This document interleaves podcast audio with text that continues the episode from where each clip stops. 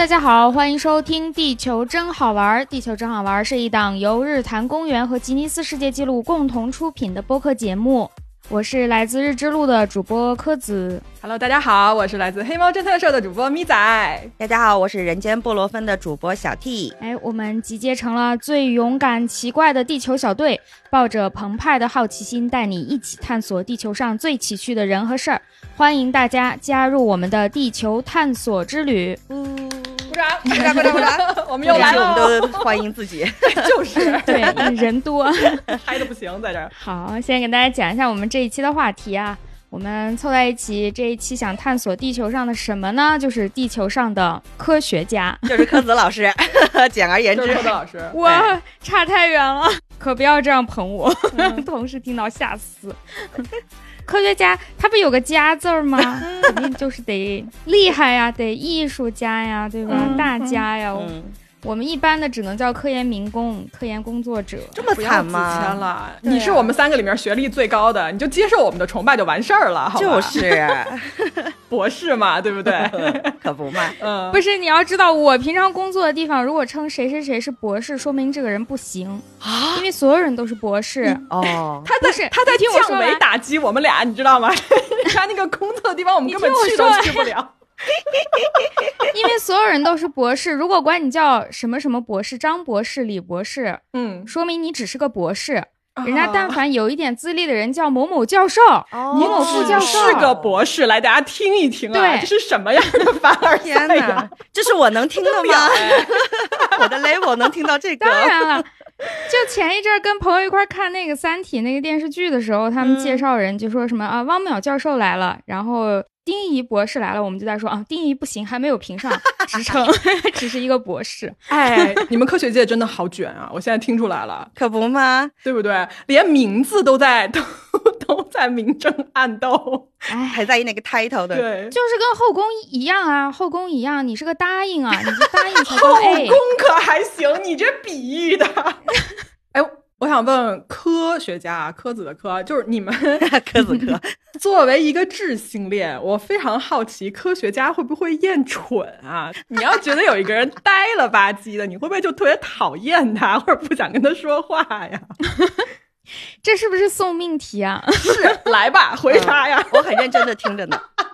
不，你可以就完全个人角度回答一下就行，你也没法代表大家，对吧？个人角度就是世界上没有蠢人，大家 都是很聪明的，哇都有自己的能力，都有自己的特长。哎，嗯、这个求生欲 真是问不出什么来，简直。我真这么觉得，又不是说智力高就高于一切，对吧？嗯、也不是说外貌漂亮的人就高于一切，嗯、大家都有自己的活法呗。嗯，哎，那你谈恋爱的时候，如果对象比如说在常识上面犯了一个错，你会忍不住想纠正他吗？就挑 bug，我就知道这一场啊，三句话不出就开始要问八卦。那你会吗？你会吗？我意识不到这会是个错误啊，我没有那样的智商。你们俩、啊、这皮球踢的精彩，有没有看见球在飞来飞去？现在天空中，是我已经傻了，感觉在试图加重科学家的刻板印象。哦，好吧，那我检讨一下。科学家挣钱挣得多吗？哎，你的问题好到哪去呢？脸都绿了我，我。柯子三个问题下来已经不想回答了。我跟你说，还是跟后宫一样，嗯，你一般人虽然吃穿不愁，嗯，但是不好，嗯、不好，嗯，你得努力往上爬。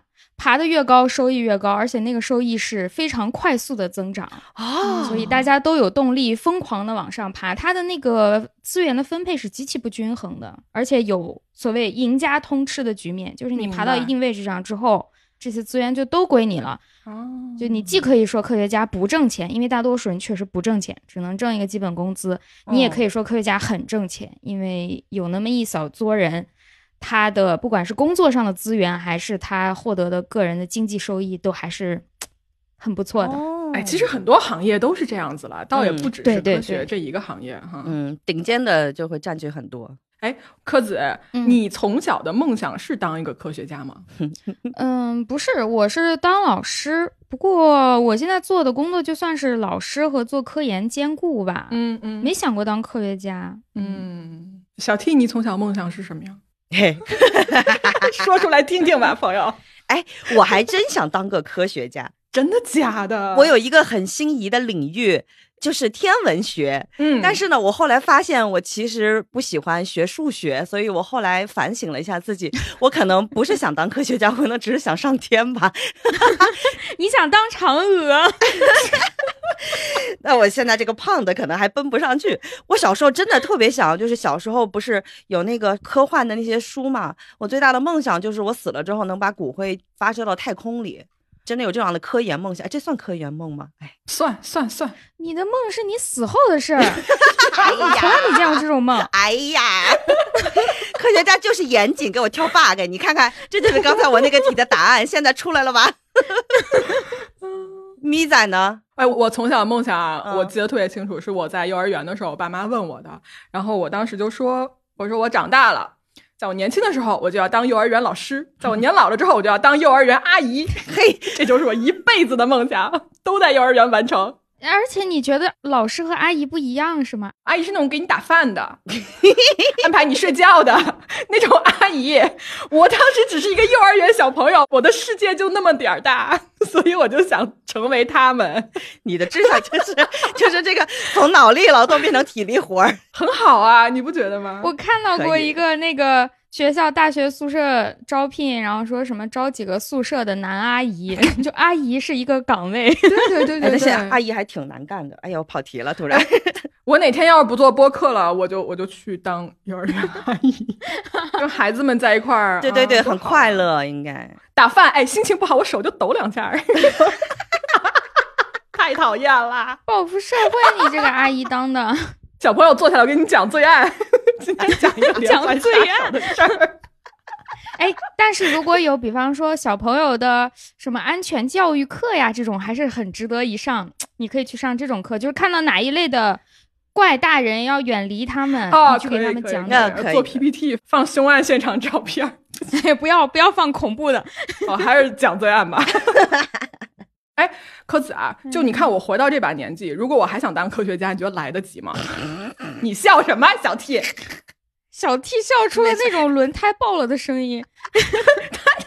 你说我不打扰你，来得及，来得及。首先我想说来得及，你现在去考博肯定来得及，对吧？啊，考博是 OK 的，对。呃，对呀，短的四五年，长的七八年，怎么也读完了。哎，只要你不放弃，你肯定能读完。嗯，读完之后，你这不就入行了吗？嗯，你退休了就入行了，米仔，我觉得掐指一算差不多。你能不能少说两句，小弟啊？你个毒鸡汤，嗯 好讨厌呀！嗯闭嘴！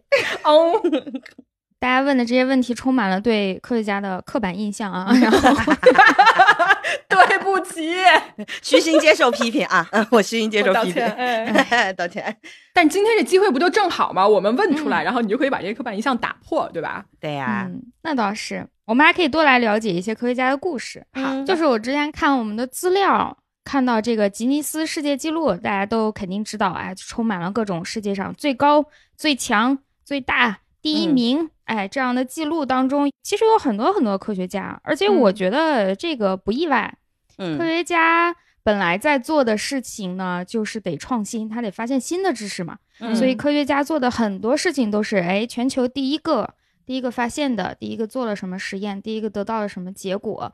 而且呢，科学家都是只做一个方向，然后就一辈子冲着这一个方向一直深挖下去。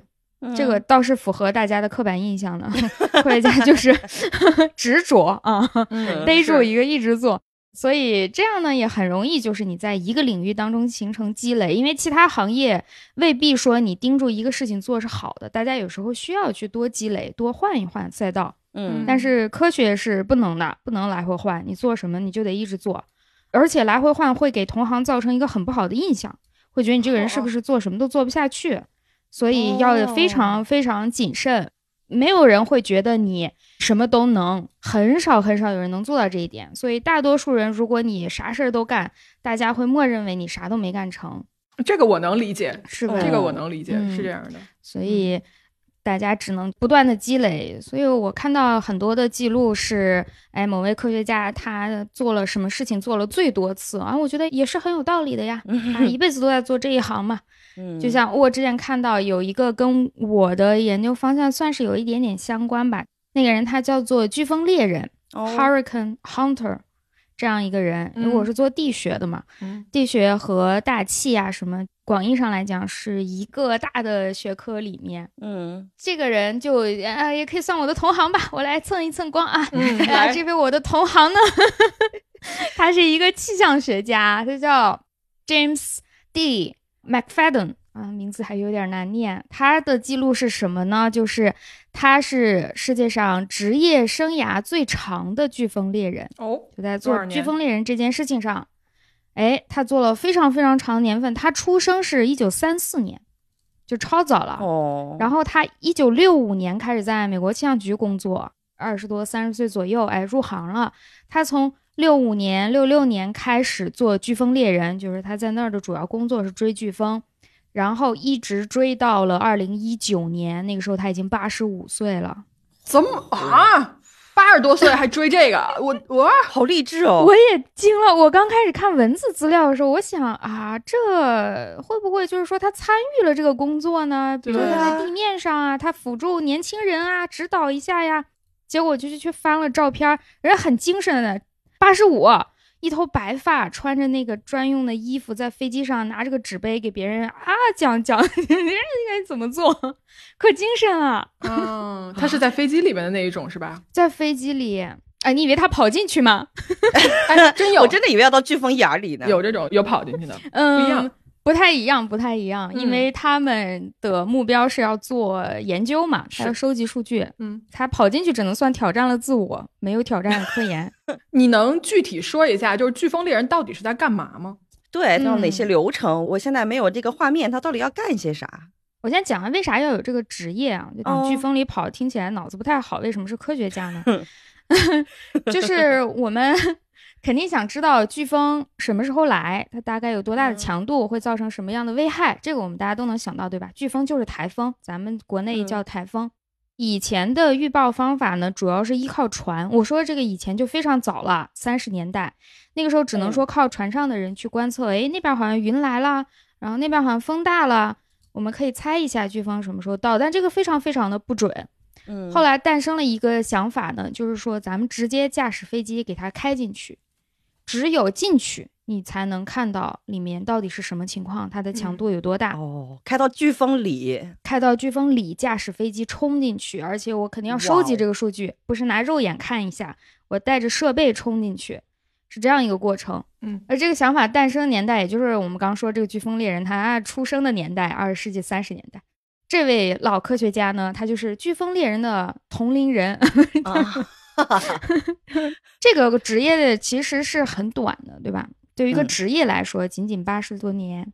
他要的仪器呢，包括像卫星，这是现在更新的设备了。从天上往下看，哦，雷达系统，这个大家肯定都能想到。我通过雷达探测，从纵向也好，横向也好，去探测这个飓风。然后他们还会在冲进去之后扔一个仪器，这个东西叫下投式，往下投投球的那个投，嗯嗯，下投式侧风探空仪。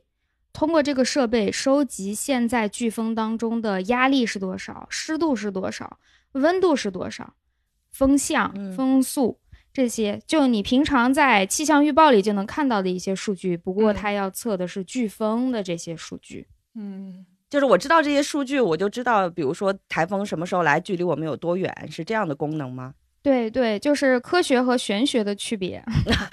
玄学是直接猜，科学是有一定的依据，根据历嗯史数据去猜。虽然都是猜，因为人类就是想猜，我们就是想知道未来会发生什么事儿。所以才会有科学家。哎，科学就是比较有依据的去猜，当嗯然这个依据的量不一样。那我有个问题啊，就是他们怎么能保证自己的安全？哎，对，这个我也挺好奇的。我们谁都能想到，对吧？那个风吹的那么厉害，咱们平嗯常坐个飞机，吹点小风就开始颠簸了。我就搜，还真是挺多人问这个问题，就是这是一个你只要输入开头就会有联想的问题，叫为什么飓风不会撕碎飞机？嗯，哎，我猜一下行不行？我猜一下，他是不是一直在风暴眼里面待着？最平静的地方那。他还要穿啊？对，但他穿的时候，他比如说他飞机上有仪器，他是不是能测量出来在哪一个时间段或者哪个角度那个风是最安全的？他就赶紧呲溜一下就出去了，是不是用这种感觉？切个角度进去，溜缝进去，就是那种，我盲猜啊，我怎么好像抽水马桶啊？我觉得就是溜缝进去，在里面待着。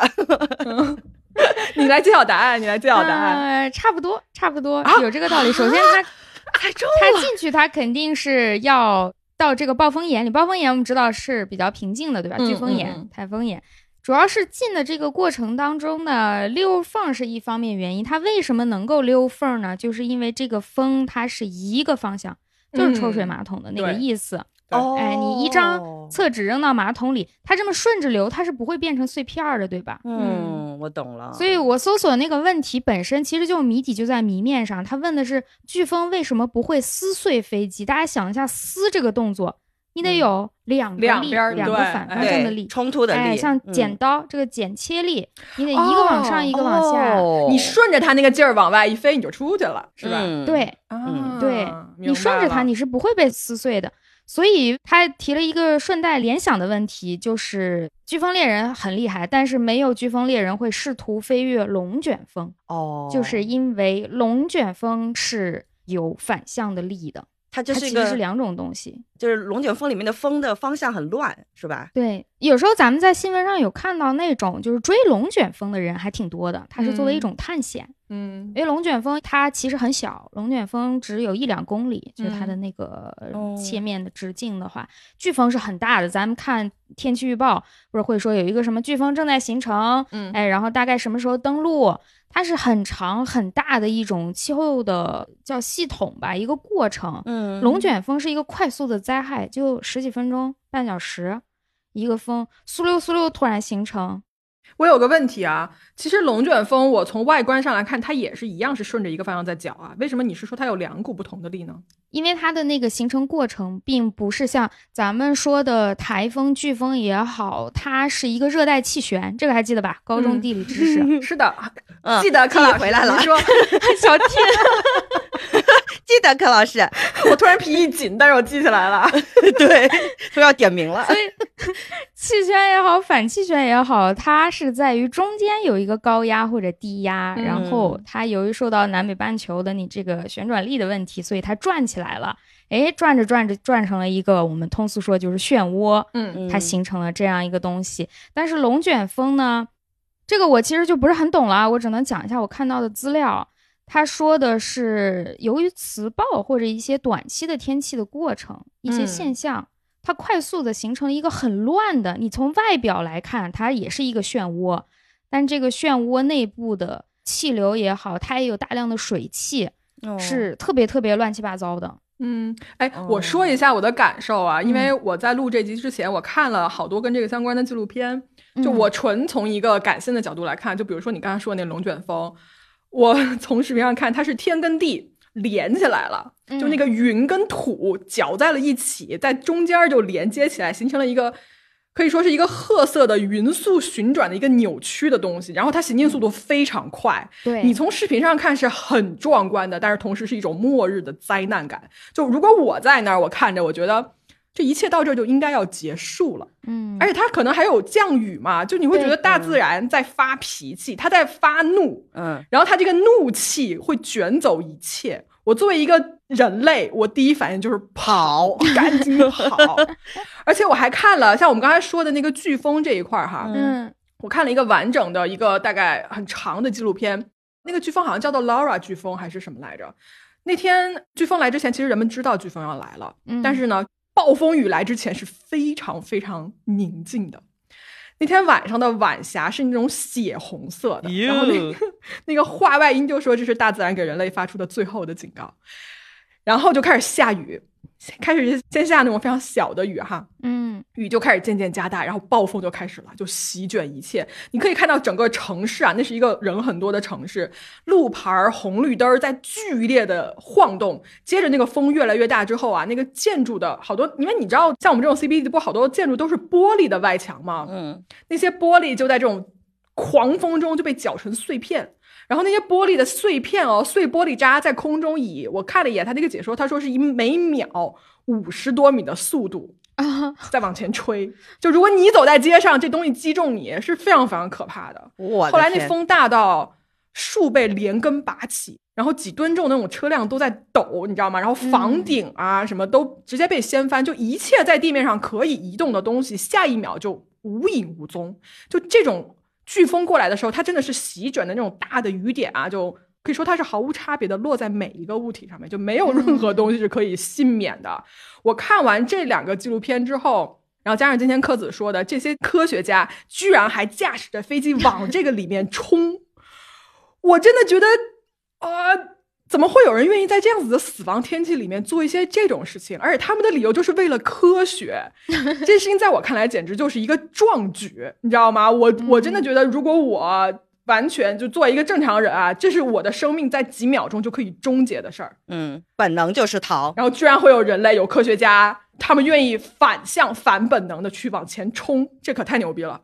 嗯，嗯，确实。所以这就是那个飓风猎人存在的意义。他们是不是就是要预警这些东西才去做这个事儿啊？是的，是的，他知道他每次冲进去都可以获得一些新的数据，然后帮助下一次的人避开这个灾难。但是像刚才咪仔描述的那个，简直我就感觉是在渡劫，你知道吗？然后 是这感觉。如果是我，我当下我都不用说是飓风，我现在就是北京这边稍微云一黑一点，往下压一点，要下暴雨，我都觉得心情贼害怕。另外，我还看到了一个记录，就虽然我不是很懂他的研究，他是做嗯考古的，但是很有意思。他做的是水下考古。哦，说什么呢？这位科学家他是一个古巴人，他是一个古巴的海洋考古学家，叫做，唉，阿里杭卓米拉鲍勒，我尽力了西班牙语，念完也不知道几个人记得。好吧，大家就听我讲后面的事儿吧啊。哎这位科学家他的记录是什么呢？就是他是探索沉船最多的人，哦，他的工作就是这个探索沉船。当然，他坚持的时间也非常长。他该不是想寻宝吧，朋友？啊，寻宝，是不是找海底宝藏那种人？合理合法的寻宝。他是从一九八六年开始就做这份工作，哦，到二零一七年，就是他申请记录的时候，一共探索了二百四十三个沉船地点，而且真的是蛮多的。探索的都是已知的吗？还是说他下去了二百四十三次，最后就发现了一艘船？哎呦，不是，谁呀、这么背啊？别干这个行啊！多太惨了你！真是我我不是我的问题是，他是知道那个船在下面，他才去，还是说他是下去找那个不知道的船？这是他二百四十三次成功的记录，如果下去啥也没有就不算了。哦嗯，哦，那等于下水厉害了更多次了。对对对，哦我看到表格了，他这二百四十三次，每一次都是有具体的时间、地点，探了一个什么东西。那他有见到海绵宝宝吗？对不起，我今也在没忍住。派大星，一看到海底就会想到海绵宝宝。还有尼莫，哎，他没有，他没去。他去的地方、嗯除了他的这个国家古巴以外，他还去了莫桑比克、印度尼西亚、越南、巴西、尼加拉瓜等等等等，没有去比基尼海滩，所以应该是没有见到 了，哎，下一趟安排安排。哎呦，而且特别有意思，就是我搜他这个阿里杭州米拉波尔这个名字的时候，太可爱了，克子，是的呢你。能不能把这名字发我？我现在特别好奇，他到底叫什么？西班牙语实在不会。这听起来特别像那个南美的一个童话故事里的那种咒语，你知道吗？然后呢，我搜他的名字的时候，我发现还有一个跟他完全同名同姓的人，是一个克苏鲁风格的漫画家。所以就是我搜出来的图片呢，一边是这一位科学家穿着那种叫什么连体的潜水服嗯在海底飘荡，一边是各种海底的克苏鲁怪兽，我就有一种 酷啊！你这个嗯全方位打开了海底世界。就很魔幻。而且我听你说到这儿啊，我有一个很奇怪的联想，就是我们很多年轻人喜欢去城市做废墟探险。嗯我突然觉得它就是一个高了很多阶层的一个海底废墟探险嘛，对不对？对，然后你会发现各种各样特别好玩、有意思的东西。哎呀，好向往这个职业啊！我现在对他肯定是爱这个事儿。我现在特别好奇他能看到啥。嗯，哎呀，我看他的照片真的是非常好玩儿，各种沉船，大家可能也见到过一些图片，那个船上长满了珊瑚礁啊、青苔苔对，旁边嗯游着鱼，然后船和海底融为一体了，就是它好像也是海底生命的嗯一部分、那种，然后它在旁边嗯飘。哎，会发现尸骨吗？对不起啊，罪案主播要上线了，就会发现这种尸骨啊，或者是我嗯谋杀案啊之类的，谋杀案不好说，尸骨肯定有，肯定有对吧？因为沉船肯定会有人跟着一起下去。不过这个不是他的研究方向，我看他的研究，他主要收集的是船上的这些怎么说文物，就是呃硬币呀、嗯呃船上的人用的兵器呀、日用品呀，用这个来推测船是什么时候的，发生什么事儿啦，嗯当时是一个什么样的文化生活，就是哦考古嘛，所以他并不关心船上的嗯人。那大金元宝，比如说他要找到一箱金元宝，这钱归谁呢？归国家归家。国家呀，你看你提这问题呀，啊，真是你这个觉悟如果，是在 no no no，如果他是在公海发现的，这钱归谁？归这个船的所属的国家吗？还是归呃发现的人？不是这样算的，就是你嗯做科研项目的所有东西归的是这个项目，哦哦，而且你你归他这个钱你也不能花呀，它的价值不是那样计算的，对吧？你就发现了一箱金去元宝，卖了是吗？对呀、你不能花这个钱啊，哦，对不起，我还是 狭隘了。哎，你还是杰克船长我。可能每天脑子里都想着发财吧。所以一开始说要下海，就是在惦记着钱，是在探宝吗？对，宝箱去哪里呢？不能这样想，船长。那还有很多那种多国联合的项目呢。呃那像你这样想的话，真的要发生命案了。就挖掘出来都是人类共同的宝藏就完事儿了，是吧？对对对，大家目标是要去研究它。哦，对科研人员来说，最宝藏的东西是发出来的论文。那个金元宝无所谓的，金元宝的目的是转化成论文。你看我们这境界就是不一样，人家就是，哎，对吧？我还是盯着钱。哎，但是我特别能理解，就是我有一个朋友，他的妈妈是国家博物馆的那个专门做动物考古的，啊然后他一年四季都在外面。我记得那个朋友说，说他妈妈特别厉害，就是比如说出去吃个什么东西，看那个鱼骨头，他就知道这个鱼到底是是不是海鱼，或者你有没有骗我，是不是什么某种鱼，他就看骨头能够分辨出来某一个时间的什么什么动物物种。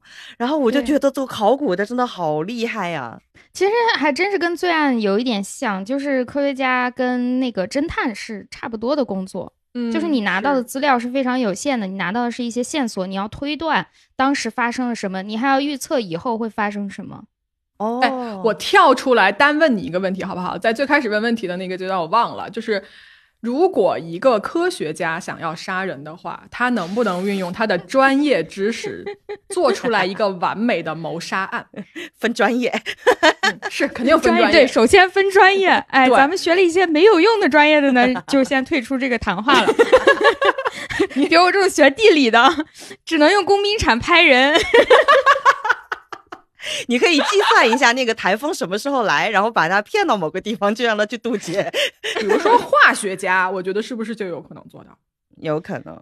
首先出现过化学家成为罪犯的这种事儿，嗯，大家去搜新闻也会搜得到。我也听说过某一些就比较熟悉的学校的化学老师，哎，就跟《绝命毒师》那个故事非常像，因为某些原因误入歧途。他觉得他自己懂这个，但是无一例外最后都被抓了。嗯，因为什么呢？因为犯罪咪仔最熟了，整个这个过程当中不是你一点科学知识能搞定的，是它涉及的面太多了。那倒是。而且你想做的事情越复杂，它的破绽越多。你平常做实验还一堆失败呢，怎么会想到去杀人呢？不能干这种事情啊！嗯，太好了，你把我想讲的话讲掉了，哎，非常好。不能盲目自信，发两篇论文就觉得自己无所不能了啊，不可能的。对因为我好奇的是，他知道的手段一定会比我们正常人多嘛，对吧？对，或者是他知道就是哪些东西医生，比如说查不出来，之类的。这只是我在瞎想啊。可能说他会有更多的办法，想办法逃脱被发现和被制裁。但是你知道，现实生活多复杂呀，生活不是考试卷呀。它，会在你意想不到的地方出现纰漏。要想人不知，除非己莫为，这不太可能说是完全做到。不让，不要干坏事，大家。怎么啊？正能量了，好正能量啊！科学伦理课。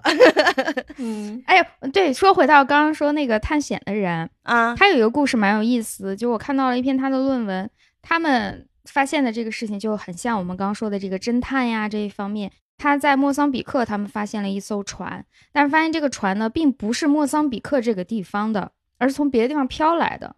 而这个船是什么船呢？是一个葡萄牙的船。他们通过船上的东西推测出来，它是要从葡萄牙去印度，而这个年代是一六二二年，非常非常早的一艘船了。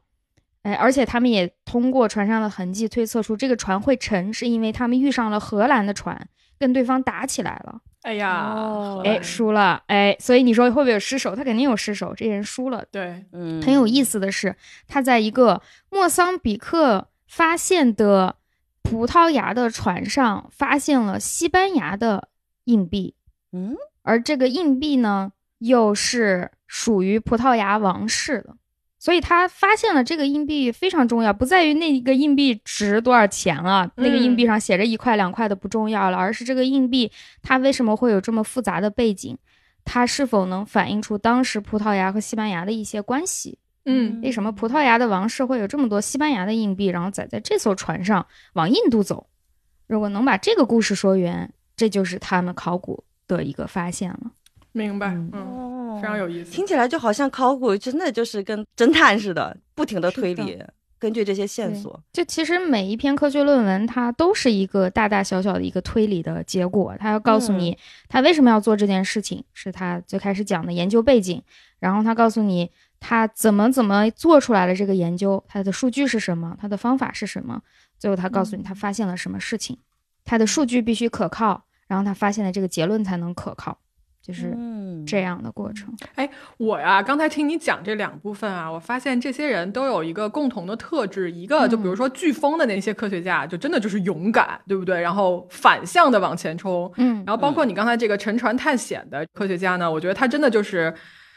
充满好奇心，然后他又坚持不懈，就他总想在这些沉在最深处、最海底、已经没有任何声音的东西里面找出一些蛛丝马迹，然后去探寻人类可能被隐埋在这个历史里面的一些没有人知道的故事。嗯，哦，我觉得这些好有意思啊！说实话，我真的，嗯，听完这个，我对科学家这职业更感兴趣啦！哎呀，不枯燥吧？不枯燥吧？搞科研不枯燥啊，不枯燥。但是呢，说到这儿啊，我想给大家讲个故事。好不好？来，又到了我要讲故事的时候了。哎，听故事了。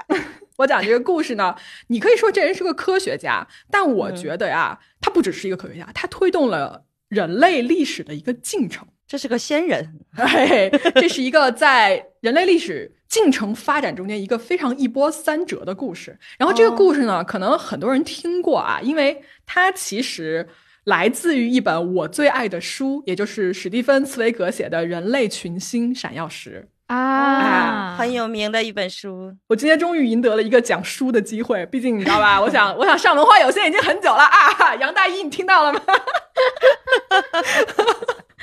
哎，开玩笑，开玩笑啊！就这个故事啊，我第一次读到之后，它有非常多打动我的点。来，我慢慢给大家说哈。嗯，时间呢，我们回到一八三几年吧啊。那个年代啊，就人类之间的通讯呢，还是刚刚进入没多久吧，就是进入电这个神奇的时代。陆地的这个电报这件事情呢，是慢慢开始普及的。那人类之间的联系啊，终于可以从这种所谓的飞鸽传书啊，你知道吗？就靠物理移动来传达沟通，进化到了一个可以用电的一个时代，就是那种小小的电流，它可以穿越高山河流，知道吧？然后传达人们之间的一个消息。嗯。那在欧洲呢，比如说法国啊、荷兰啊、什么比利时，就国家跟国家之间的联系就非常非常紧密，而且非常快速了。甚至是在英国啊，因为它中间隔着一个海峡嘛，因为当时人们发明了这种绝缘的材料，所以它可以通过海底电缆这件事情把英国也连上，哎，把那边也实现了一个电报自由。嗯，但是此时此刻啊。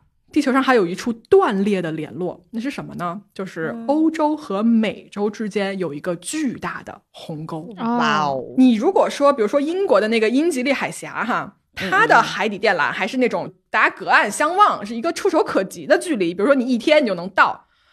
这片大洋啊，朋友们，那是一个浩瀚无边、一个看不到尽头的，我可以说是一场妄想吧。是因为你哪怕坐船，你也要两三个礼拜，你才能到那儿，才能穿越它。而且呢，那个年代的人们对海底的结构其实是一无所知的，就这个海洋的下面有什么，它的深度、这些海水的压力等等等等，这是一个不可能完成的任务。就两边没有办法通过电报取得一个联络，因为你电缆没有办法给它没有线，铺上，嗯，对嗯，啊，所以这个时候呢，这两边啊，就他们的传递信息还得是靠物理移动来完成。就是我给你寄一封信，啊，这封信就去船上啊啊，这船就嗯开仨礼拜啊，下一个月你就收到了，就这样子。嗯所以在当时，这是一个人类没有办法跨越的一个鸿沟。但是呢，人对吧？我们永远会去想挑战这种不可能，而这个所谓的打个引号的疯子啊，他就出现了。在一八五四年，有一个叫做 Cyrus Westfield 的这么一个人。这个人啊，他是一个美国的实业家，他们家呢是造纸起的家。这个人很有钱啊，就是他年纪轻轻的时候就已经财富自由了，就他手里有的是钱，然后他又有的是时间，羡慕吧，对吧？啊，发出了这种声音，对，那他准备干什么呢？他呀就决定说，我要来通一根往返于欧洲和美国的海底电缆，就这事儿我来干。脱离低级趣味了，就这人他有钱有时间，但是他有志向，嗯，这个志向还不小呢。对他要完成一个非常伟大的事情。嗯，你想啊，他这个人在当地呢又很有名望，在英国呢，他很快就得到了上层阶级以及这些企业家啊、富商啊什么的支持，所以这一项听起来是非常雄心壮志的计划，就立刻吸引了这些人的注意力，所以他的这个钱啊很快就到位了。哦嗯，但是呢，钱其实不是最难的，接下来要面对的才是真正的难题。什么难题呢？首先啊，如此大的规模是根本前无古人的。大家想一下，就连接两个大洲，你要跨越这个大洋的电缆，嗯，它得有多长这件事情 啊？然后，就算你造出来了这么长的电缆，你怎么把它放下去？因为当时是是没有任何一艘船可以来承载这个巨型电缆的重量的。对，电缆它是由什么？由铜、由铁、由橡胶来一块儿制成的嘛。那你想，这么长的一根电缆，这么大的量，它可能是成千上万吨的。那么问题就摆在了大家的面前嘛，这深不见底的海洋，对吧？两千多海里的一个距离，啊，好像嗯三周多的一个行程。如果你的船背着这个电缆往下放，然后从欧洲一直开到美洲，或者是从那边开过来，其实没有人能保证说前方会有什么样子意想不到的这种困难或者是意外在等着他们。对，嗯嗯，那这个时候怎么办呢？人们就开始想解决方案。首先，电缆那肯定是要造的嘛，啊，嗯这个时候人们就开始日以继夜的开始制造这一根电缆，就这工厂的机器啊，就不分昼夜的就发出轰鸣啊，就不停的生产。数据显示哦，这根巨大的电缆，它的单根金属电线长达三十六万七千英里，不是公里啊，英里，朋友们就可以从地球直达月球。嗯，这么长，嗯但是这个数据是单根啊，它因为你最后那个电缆肯定还是很多根拧在一起的嘛。对对，那造电缆的同时，船只怎么办呢？哎，首先英国政府啊为这个计划提供了他们当时最大的战舰，然后美国政府也派出了当时吨位最大的一个五千吨级的一个战舰。这两艘战舰哦，你别听已经很厉害了，但是他们为了要完成这个任务，还要经过一个特殊的改造，才能仅仅装下这条电缆的各自一半儿，嗯，嗯，才能装一半儿。因为实在太大了，对，那在电缆跟船的问题解决了之后呢，哎，人类对地球的这个物理鸿沟之间的宣战啊，就正式开始了。哇，那么经过了一年的准备和制造呢，在一八五七年的八月五号啊，一切准备就绪。大家想啊，这么长时间的一个准备工作嘛，那终于要出发了啊！这是一个历史性的时刻啊，朋友们啊，这个欧洲大陆上呢，就举行了这种盛大的告别仪式。你想啊，政府啊代表发言，对吧？神父为你祈祷，然后万众涌动的就在这个码头啊还是港口就观看你这次远航，这是一个非常让人激动的一个创举啊！因为我很能明白这种心情，因为你现在要去挑战一个不可能了，在等一个奇迹。对，对你在等一个奇迹。嗯，那好，这船呢就慢慢的开向远方。在甲板上呢，你想这个电线啊已经盘好了嘛，然后它就开始匀速的被放到海里。就你可以嗯想象一下，这艘船就像一只蜘蛛一样在吐丝，哦就是它经过的地方，哦那根电缆就被慢慢的放置到这个深海的某一个地方。那这个船行驶出去之后呢，首先是一切正常的，所有的计划都是有条不紊的在进行。嗯那时间到了八月十一号，这个时候已经出发六天了。这个时候的电缆呀，已经铺设了大概有三百多海里了。但是，意外发生了。哎呀，啊这天晚上啊，当船员准备要去睡觉的时候，因为他们一直不停的在往海底放电缆嘛，它是有一个一直持续的机器运转的声音的。嗯，但突然一下，这个熟悉的放置电缆的机器声停了。就这个空气一下子安静的让人害怕，然后所有人就立刻跑到甲板上，就发现说：“哎呦，这个电缆从那个绞盘里面脱落了，就是它从中间给断裂了。啊，那你断掉的那一端就永远的就留在海底了。找不到了。是是是，对对，因为你不可能这个时候你去深海里面把它捞出来，你根本不知道这海有多深，你也没有这个设备啊、技术跟准备，你去捞这根断掉的这一头。嗯所以，首先这是一个技术性的差错。然而呢，就因为它的这个断裂啊，你之前那六天铺的那三百海里的电缆嗯就全部报废，就留在啊大洋深处了。啊第一次尝试失败告终。哦，好嗯心疼。是，那么这个失败呢，确实啊是让人灰心丧气的嘛，因为你想，嗯你损失的不只是十几万英镑的一个费用啊，还有就是说你放置电缆，其实你只能在夏天进行，但我今年夏天我已经用掉了，我只能等明年才能再一次尝试，哦，对，那怎么办呢？等呗。一八五八年的六月十号，这个 Cyrus 率领着他这个团队再一次出发了。这是他们第二次尝试啊，但是第二次呢，厄运还是没有放过他们。在船出发的第三天啊，有一场史无前例的大型风暴，整个席卷了这个满载着电缆的船只。就这巨浪啊，翻滚着就开始拍打跟摇晃这船体，对他们所有的设备造成了一个巨大的损害。嗯，然而，在这个暴风雨过去之后呢，船员们就发现说，这绕了几千圈的这些电缆啊，全部都严重受损。就这个哦绝缘的橡胶脱落的脱落，磨破的磨破，就这电缆不能用了。啊，所以他们第二次尝试又失败了。哎呀，那你想啊，这个时候已经搞砸两次了，对吧？这个嗯 Cyrus 他这个钱是集资过来的呀，这大哥啊，就对呀、股东已经开始就扛不住了，股东就想说：“你这小子，你能不能行，对吧？我这计划到底是不是一个字面意义上的就在这儿打水漂啊，打海漂，打海漂？哎，对。但是呢，在人们这种怀疑呀、对吧？这种迟疑的眼神里面呢，Cyrus 这个人第三次出发了。嗯哇，这一次出发呀，没有任何欢送的人群，也没有这些什么歌颂、赞扬、祝福，什么都没有，安安静静的两艘船分别离开了港口。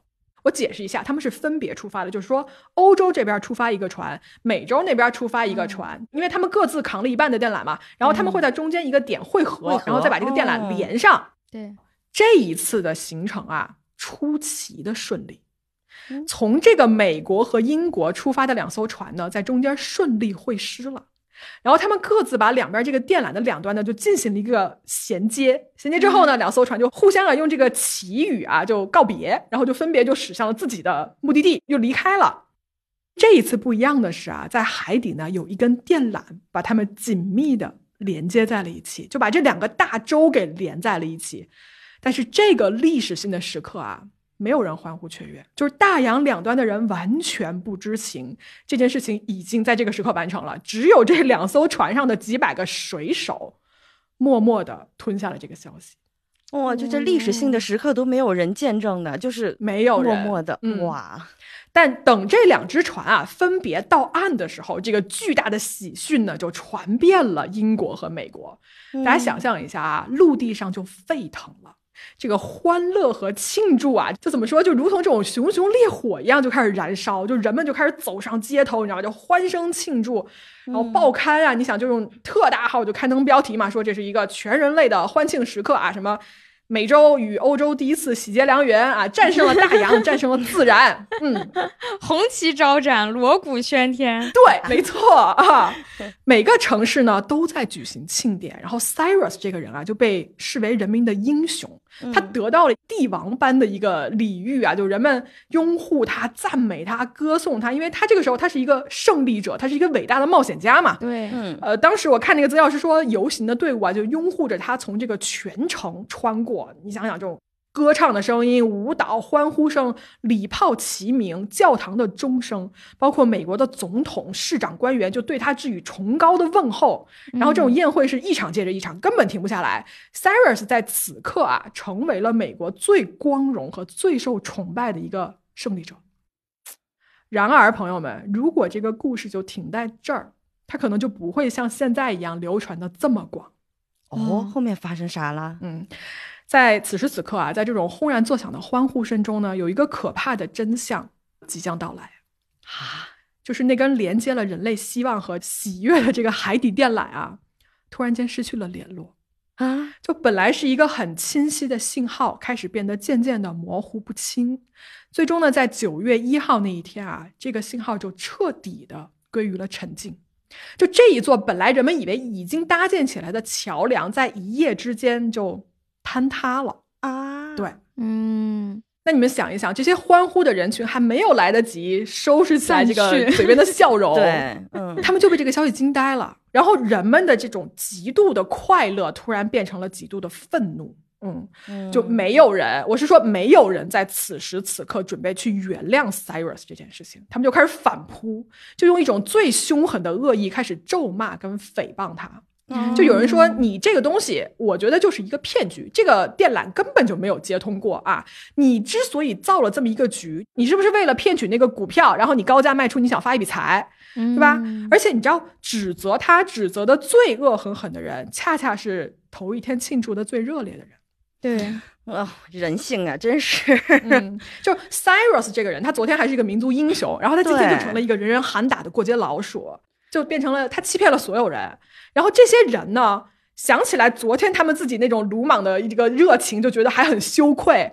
嗯，那他怎么得到一个出口？他只能去责怪 Cyrus。嗯啊，就我不停的骂你，然后我才是表示我被你骗了，才能达到一个自己的自洽。对，其实这个故事讲到这儿啊，我还是挺有感触的，就是外界对你的爱跟对你的恨，可以在一夜之间啊，从这种温情和热烈变成一个咬牙切齿的恨意，就它足以毁灭任何一个人，让你永世不得翻身，让你觉得你可能活在这个世界上你都不配。嗯，大家反观我们现在生活的这个世界啊，又何尝不是这样呢？嗯，说回来哈，我不知道就是 Cyrus 他这个人他是怎么度过 那一段时光的，就是对他这个电缆的失败，就是你失去了信号，还是这个外界对他这种极具戏剧性的转变哈？我不知道哪个事情对他打击更大。嗯，但如果是我呢？我觉得我我可能没有办法走出这个低谷，我根本没有这种勇气来重建的啊。嗯，但是这个朋友们啊，就是人类历史上呢，总是要有英雄的，而这些人哎他们应该是有着我们无法想象的决心和手段，来推动人类的历史往前发展。嗯这件事情发生了之后啊，整整六年过去了，就这个海底电缆已经逐渐的就被人遗忘了，没有人再提起来了。但是还有一个人呢，他没有忘记这件事情，就是 Cyrus Westfield。在一八六五年啊，他再次筹集了六十万英镑的资金，重新买下了一个巨型的货轮，然后整装待发，再次上路。就这六年的时间里面，技术也是在不断的进步哈。在当年的一个七月二十三号，他这一艘巨轮呢再一次出海，这是他的第四次尝试。然而这一次呢，又因为这个电缆的断裂啊，他的六十万英镑再一次打了水漂，就失败了，还是失败了。嗯，第四次了，这是对对，但他放弃了吗？他没有，这个人就就死磕在这上面，他一定要把这件事情做来完。第五次了。对，第五次来，一八六六年啊，就时隔一年的七月十三号，他再再再再一次率领这个巨型货轮又出海了。这一次，朋友们，他成功了。哦，不容易啊，我的心呐！在大洋两岸终于传来了清晰的、明确的电报声，就人类的命运从这一刻开始改变了。在茨威格的这本书里面啊，他的原话写到是说，从这一刻起，整个地球跳动着同一颗心脏。哎呦，茨威格会写，我鸡皮疙瘩都起来了。我好喜欢这个故事啊！我的天呐！然后在吉尼斯的记录里面呢，这件事情啊是可以看到有一些只言片语的。他在他记录里面提出来过一句，说欧洲和美国之间进行一个电报的沟通，一直是在用跨大西洋的海底电缆完成的。就这么简简单单的一句话。但是其实里面隐藏了我们刚才说的那么大的一个一波恩折的故事。哎，是的。但你知道，我看到吉尼斯这一句话之后，我内心就萌生了一个想法啊，我就去问吉尼斯的人，我说这一次跨越欧洲跟美洲大陆的电报这个通信。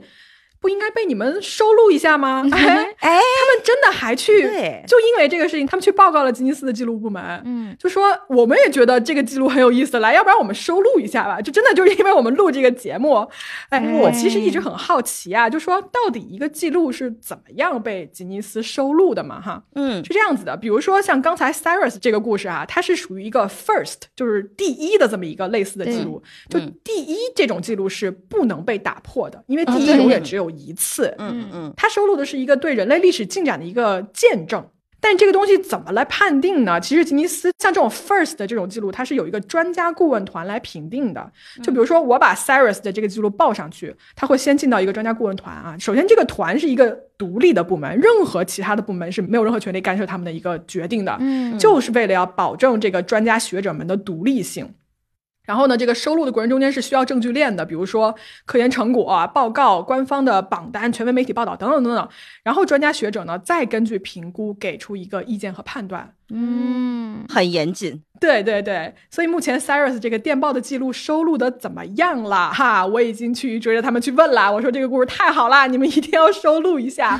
他们也答应说，如果最后可以成功收录的话，一定会至少。如果在我们这期节目做完之前吧，嗯，对，会告诉我们一下，我们也等一下哈，看看说这期节目做完之前能不能申报上这个记录哦。我们也见证了历史吗？对啊，突然感觉宏大了起来。对呀，哎，参与到了吉尼斯的一个记录里面来哈。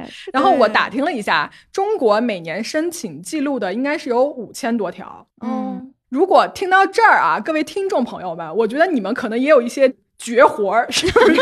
如果你要是觉得自己特别厉害，全世界第一，哎，你们也可以去试着申请一下呀，要不要试试看，朋友们啊？对，嗯，我觉得真的是可以的。我建议广大博士可以试一下，一边写论文一边申一申记录，怎么着至少有一个成果吧？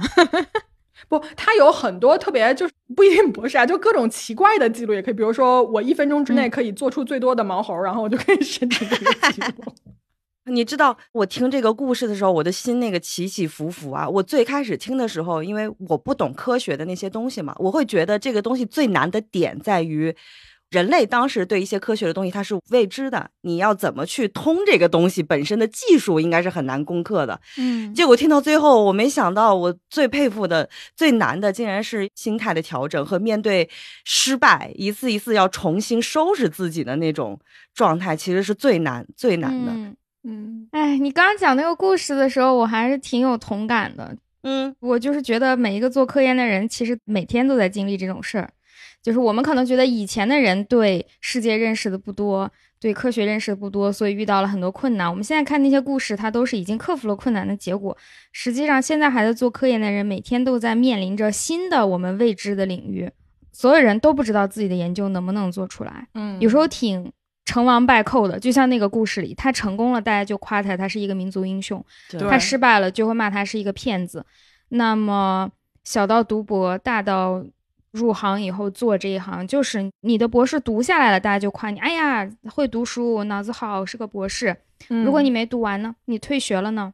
嗯，三十多岁从学校里出来也没上过班嗯，你就是个 loser。这样的是，对呀，是存在的。然后家里人就都会问你，那你这么多年在干嘛？嗯，你是不是在浪费时间？然后你的同龄人都会说啊，我已经挣钱了，买车买房了，你看你在干嘛？没有人在意说你已经为了这件事情付出了多少，他们只看到了结果。或者你入行之后，你是已经读完博了，成为了一个研究者，然后你三年没发论文，所有人都会问你这三年在干嘛？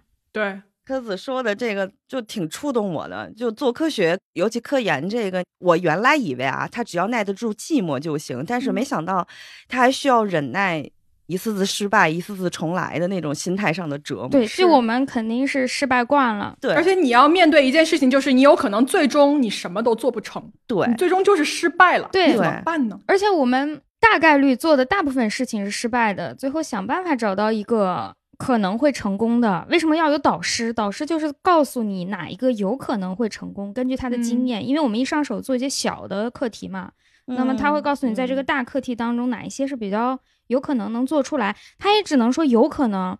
我看到过很多学生，包括我身边的师兄师姐，跟老师的矛盾就在于他最后失败了，然后他会去怪老师，说你怎么不告诉我这个东西做不出来呀、嗯，你的老师不知道，他不知道的，你做的东西是新的，他只能告诉你有可能。对他也是未知的。对，如果最后确实就是运气这么不好没做出来，只能大家想办法接受。就我见过一个师兄，他离毕业前还有半年左右了，就按理来说论文也写完了，该走一些手续了。嗯，他发现他那个结论完全是错的。那天我看到他在凳子上，他整个人就是像石雕一样突然呆住，哦，就完全呆住。我们所有人也不知道跟他说什么。你说什么呢？你怎么说呢？怎么安慰呢？不知道啊。哎呦，太难了。这还只是一个普通的博士，不是什么大西洋电缆，不是那么大的项目呢。所以各位听听这些故事，人生的起起落落落落落落落，又算得了什么呢？对不对？鼓起勇气，好好活下去吧。哎呦这集怎么录成这样？哎呦，来 来来来，让我来提一下士气吧。来，来来，你来。对啊，我听到咪仔和柯子的故事啊，我就觉得最牛逼的，就科学家的这个忍耐力，真的是让我无比的佩服。说到这个忍耐力啊，就我在吉尼斯记录里面啊，发现了有一个挺有意思的信息，说的是有一种昆虫叮咬的疼痛的等级，算是全世界最 top 的那个级别，嗯就是叫子弹蚁。这个子弹蚁呢，它是原产于尼加拉瓜的，就是在中美洲到南美洲横穿这一块儿的一个蚁类吧。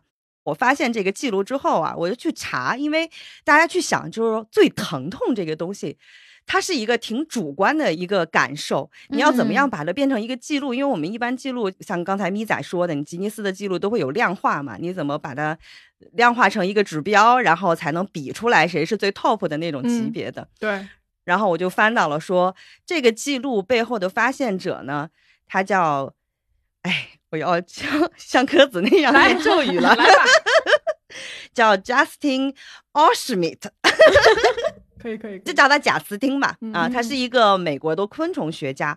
他是怎么发现这个记录的呢？他这一辈子啊，用一个人类最笨的办法，他试了八十三种昆虫的蛰伤的那种疼痛，根据自己亲身人肉试痛的这个这个感受，分出了四个等级，逐步的发现了原来子弹蚁是让他最疼的。嗯然后他在整个一生当中大概试了有一千多次吧，然后最后试出了这个最疼痛的，我又觉得这个记录来的好心酸啊。但是我后来发现，这个 Justin 他在他的疼痛的这个量表里面，每一个级别都会缀一句自己。感受的那种疼痛的话，那个话里面包括很多形容词、定语，然后还有最生活的场景，就很鲜明、很生动。你比如说子弹蚁，他是这么描述的：他说，这种疼痛呢，就像你在燃烧的木炭上行走，同时你的脚后跟插入了一根三英寸长的生锈的钉子，那种感觉，你就瞬间疼痛的那种痛觉就马上出来了。栩栩如生了。就他文采还得好，是不是？得会比喻什么的这种。对，然后他从一九八三年开始就做这个疼痛的研究，到二零二三年今年二月份去世的，等于说嗯他后半生四十年全都在不停的用他自己的身体去当做诱饵去捉昆虫，然后让昆虫蛰他，在试痛，在记录。比如说他跟他妻子出去旅游的时候，别人就看风景啊什么的，他就去捉虫。他妻子的原话就是：捉完虫之后，就是为了让那个虫去蛰他。然后蛰完之后，他第一反应是拿起那个本子开始记录各种数据。哦他判断这个疼痛的那个维度啊，大概有四个维度，比如说是疼痛的感觉、疼痛的类型，还有你疼的那个持续的时长，他就根据这四个维度造了那个量表，分了四个等级。然后他特别有意思，就是说到刚才那个描述，他的第一等级就是比较轻的那种等级。他说这一个等级里面的疼痛呢，它有点像是你的爱人。咬你的耳垂，咬的稍微有点太用力了。其实这种疼痛是有点愉悦的。我看到这个的时候，我就觉得它好可爱呀！就是在一边疼痛的时候，还会描述出这样描述的话，我觉得特别有意思。嗯，然后到第二个等级的时候，就变成了说，感觉像是有人把订书钉射进了你的脸里。啊，脸 啊，脸颊，天哪，这这我已经受不了了，到这儿我就不行了，已经。他就会特别运用那种生活的场景。然后第三个就是都知道那个火焰的外焰，蓝色的那一块是最烫的嘛。他说第三等级是一个叫红发指黄蜂的那个等级，他去遮了试了一下，他说就像你在火堆里，你把手放在最外焰的地方放着，然后他说这种疼痛是一种无情的疼痛。然后最后的那个疼痛呢，就是子弹乙那个级别，就像被枪打击了一样，所以它叫子弹乙。啊哦，子弹乙。对，其实我当时看到这些的时候，我想说。什么人他到底为什么要一辈子经历一千多次的疼痛，然后记录下来这些数据啊？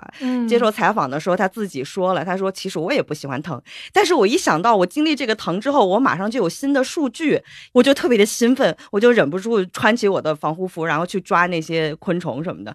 我觉得这可能就是柯泽老师你们 科学家 比较懂的这种心态，你知道，就为了那几张纸的报告，他就会有那种原始的冲动去试，不停的试。我不觉得他是原始的冲动，我觉得他是对那个东西的渴望盖过了他对疼痛的害怕。嗯，哦，有道理，哦，也是。嗯，然后他最后还出了一本书，那个书叫《荒野的叮咬》，因为好像这世界上就没有人去干这种事情，那可能是唯一一个。对，神龙尝百草不也是差不多一个精神的事儿吗？对不对？他自己吃的。哎，对对，当代神龙尝百草，这就是。哦，嗯，因为做了这些事情，大家都特别佩服他嘛，对，特别佩服他，然后就把他冠以了一个叫“刺痛之王”的这个美誉，就是在昆虫界和生物学家界，好像像什么综艺节目给人起的外号一样，就特别不严谨，是不是？但是我就觉得，我在这个故事里面啊，我觉得最有意思的就是。